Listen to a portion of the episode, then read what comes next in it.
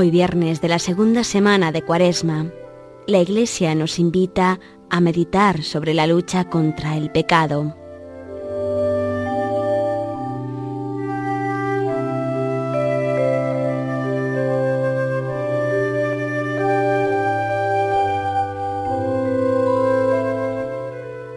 Dios nos amó y nos envió a su Hijo como propiciación por nuestros pecados. La liturgia de estos días nos acerca poco a poco al misterio central de la redención. Nos propone personajes del Antiguo Testamento que son imágenes de nuestro Señor. Hoy, la primera lectura de la misa nos habla de José, que mediante la traición de sus hermanos llegó a ser providencialmente el Salvador de la familia y de toda aquella región. Este es figura de Cristo Redentor. José era el hijo predilecto de Jacob y por encargo de su padre va a buscar a sus hermanos. Recorre un largo camino hasta encontrarles. Les lleva buenas noticias de su padre y también alimentos. Al principio sus hermanos, que le envidian y le odian por ser el predilecto, pensaron en matarle. Más tarde le venden como esclavo y así es conducido hasta Egipto. Dios se sirve de esta circunstancia para años más tarde darle un alto puesto en aquel país. En tiempos de gran hambre, será el salvador de sus hermanos, a quienes no tiene en cuenta su crimen y la tierra de Egipto, donde se asentaron las tribus israelitas por benevolencia de José, se convirtió en cuna del pueblo elegido. Todos los que acuden en demanda de ayuda al faraón son enviados a José. Id a José, les decía siempre.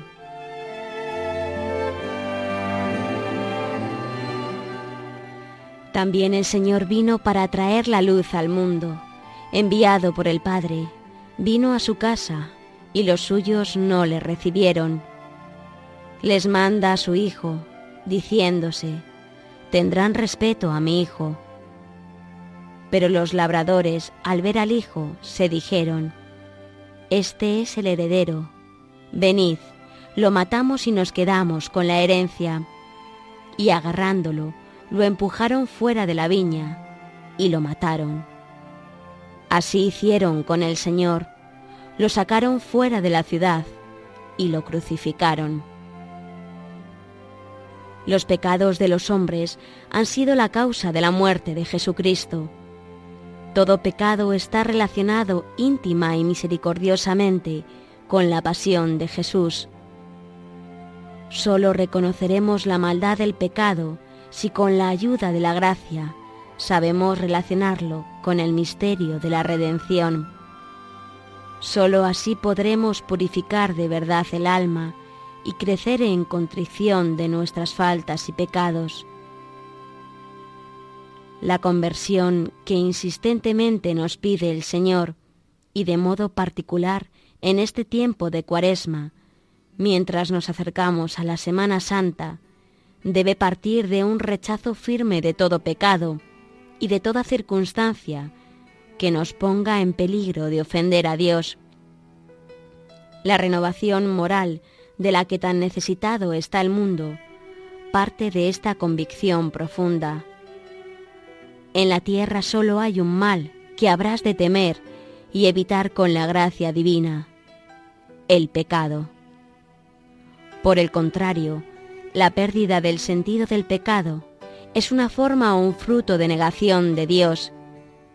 Si el pecado es la ruptura de la relación filial con Dios para vivir la propia existencia fuera de la obediencia a Él, entonces no es solamente negar a Dios, pecar es también vivir como si Él no existiera, es borrarlo de la propia existencia diaria. Nosotros no queremos borrar al Señor de nuestra vida, sino que cada vez esté más presente en ella.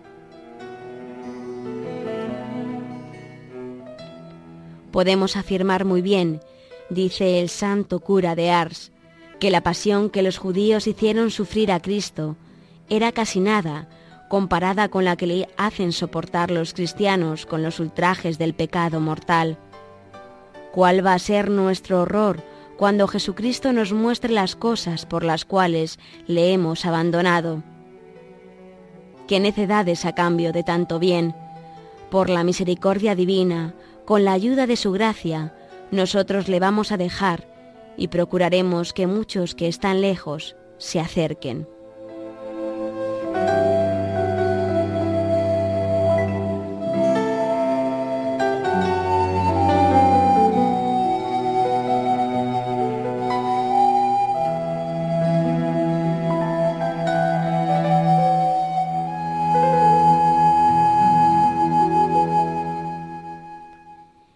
Esfuerzo de conversión personal que nos pide el Señor debemos ejercitarlo todos los días de nuestra vida. Pero en determinadas épocas y situaciones, como es la cuaresma, recibimos especiales gracias que debemos aprovechar. Este tiempo litúrgico es una ocasión extraordinaria para afinar en la lucha contra el pecado y para aumentar la vida de la gracia con el ejercicio de las buenas obras. Para comprender mejor la malicia del pecado, debemos contemplar lo que Jesucristo sufrió por los nuestros. En la agonía de Getsemaní le vemos padecer hasta lo indecible. Él, que no conoció pecado, se hizo pecado por nosotros, dice San Pablo, cargó con todos nuestros horrores llegando a derramar sudor de sangre. Jesús, solo y triste, sufría y empapaba la tierra con su sangre. De rodillas, sobre el duro suelo, persevera en oración. Llora por ti y por mí. Le aplasta el peso de los pecados de los hombres esta es una escena que debemos recordar muchas veces, cada día, pero muy especialmente cuando las tentaciones arrecien. El Señor nos ha llamado a la santidad, a amar con obras, y de la postura que se adopte ante el pecado venial deliberado depende el progreso de nuestra vida interior, pues los pecados veniales, cuando no se lucha por evitarlos, y no hay suficiente contrición después de cometerlos, producen un gran daño en nuestro alma, volviéndola insensible e indiferente a las inspiraciones y mociones del Espíritu Santo. Debilitan la vida de la gracia, hacen más difícil el ejercicio de las virtudes y disponen al pecado mortal.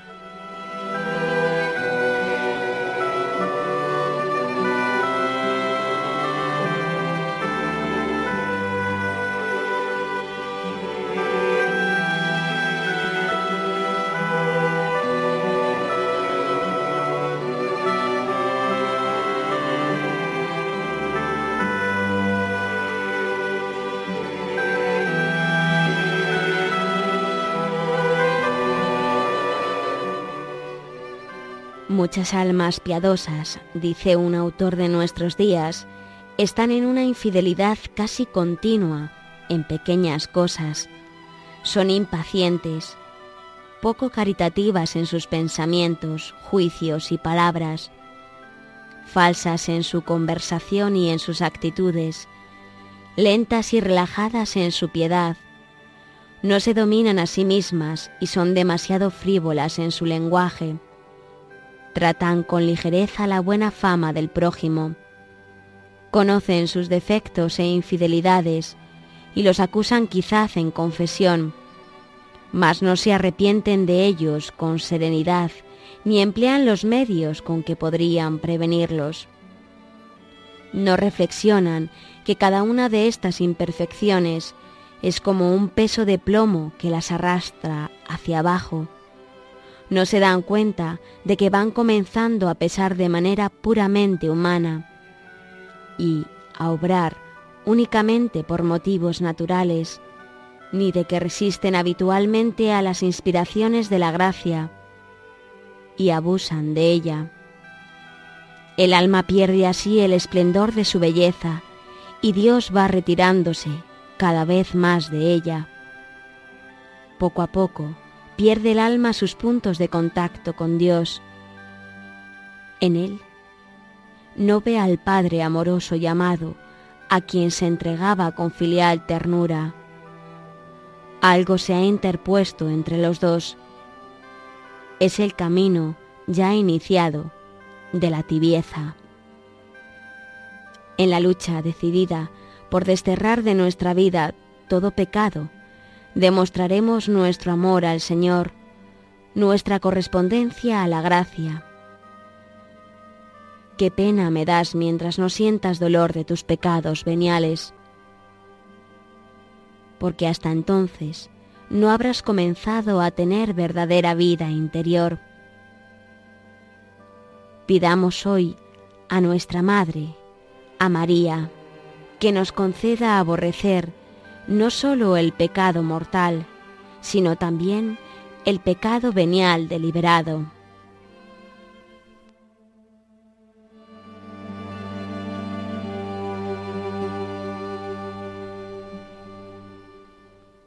Restablecer el sentido justo del pecado es la primera manera de afrontar la grave crisis espiritual que afecta al hombre de nuestro tiempo.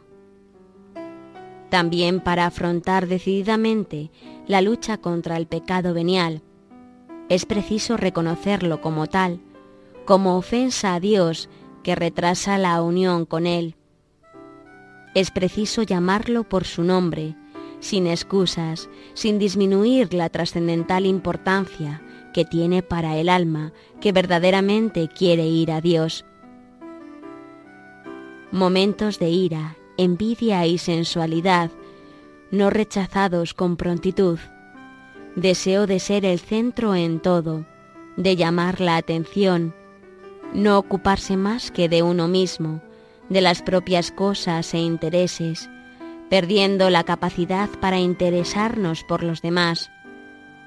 Prácticas de piedad hechas con rutina, con poca atención y con poco amor juicios hechos con ligereza y poco caritativos sobre los demás. Constituyen estos pecados veniales y no solamente faltas o imperfecciones. Debemos pedir al Espíritu Santo que nos ayude a reconocer con sinceridad nuestras faltas y pecados, a tener una conciencia delicada que pide perdón y no justifica sus errores. El que tiene sano el olfato del alma decía San Agustín, sentirá cómo hieden los pecados.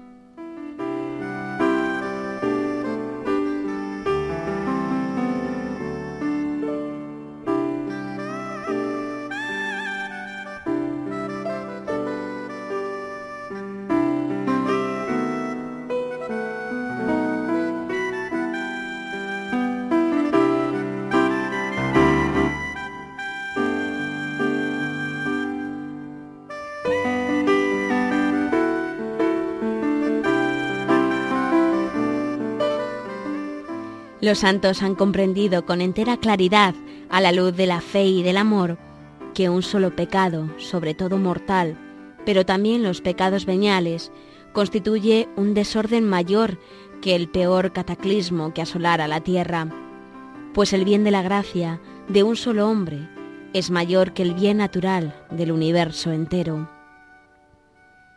Fomentemos un sincero arrepentimiento de nuestras faltas y pecados, Luchemos por quitar toda rutina al acudir al sacramento de la misericordia divina. Ten verdadero dolor de los pecados que confiesas, por leves que sean, nos aconseja San Francisco de Sales, y haz firme propósito de la enmienda para en adelante. Muchos hay que pierden grandes bienes y mucho aprovechamiento espiritual porque confesándose de los pecados veniales como por costumbre y cumplimiento, sin pensar en enmendarse, permanecen toda la vida cargados de ellos. La Virgen Santa María, refugio de los pecadores, nos ayudará a tener una conciencia delicada para amar a Cristo y a todos los hombres, a ser sinceros con nosotros mismos y en la confesión, a contar con nuestras flaquezas y a saber arrepentirnos de estas con prontitud.